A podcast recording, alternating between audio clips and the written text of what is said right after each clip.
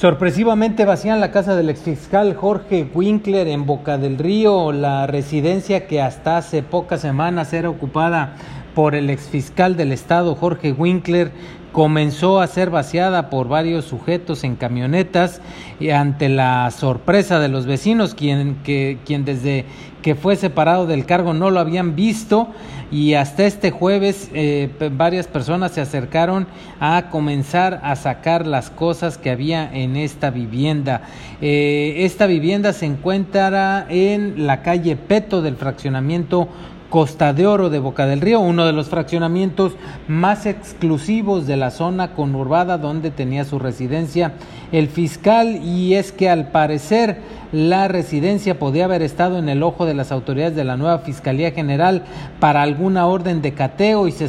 esperaba que pudiera ser así. Eh, como en el caso del fiscal también Marcos Even, eh, fiscal anticorrupción del Estado en el fraccionamiento Reforma, con quien ya contra quien ya hay una orden de aprehensión. Este operativo se dio el pasado 27 de septiembre y hasta el momento varios de los ex colaboradores de Jorge Winkler tienen carpetas de investigación abiertas, lo que los ha forzado a permanecer escondidos de cualquier tipo de vida pública.